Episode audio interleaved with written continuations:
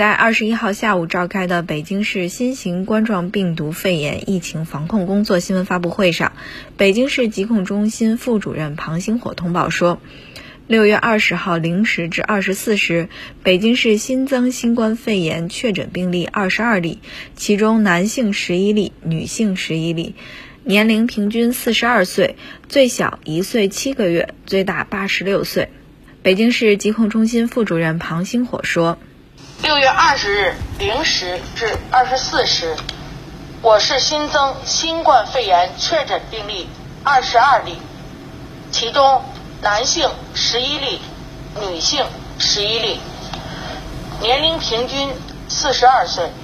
最小一岁七个月，最大八十六岁。北京户籍十例，外省户籍十二例，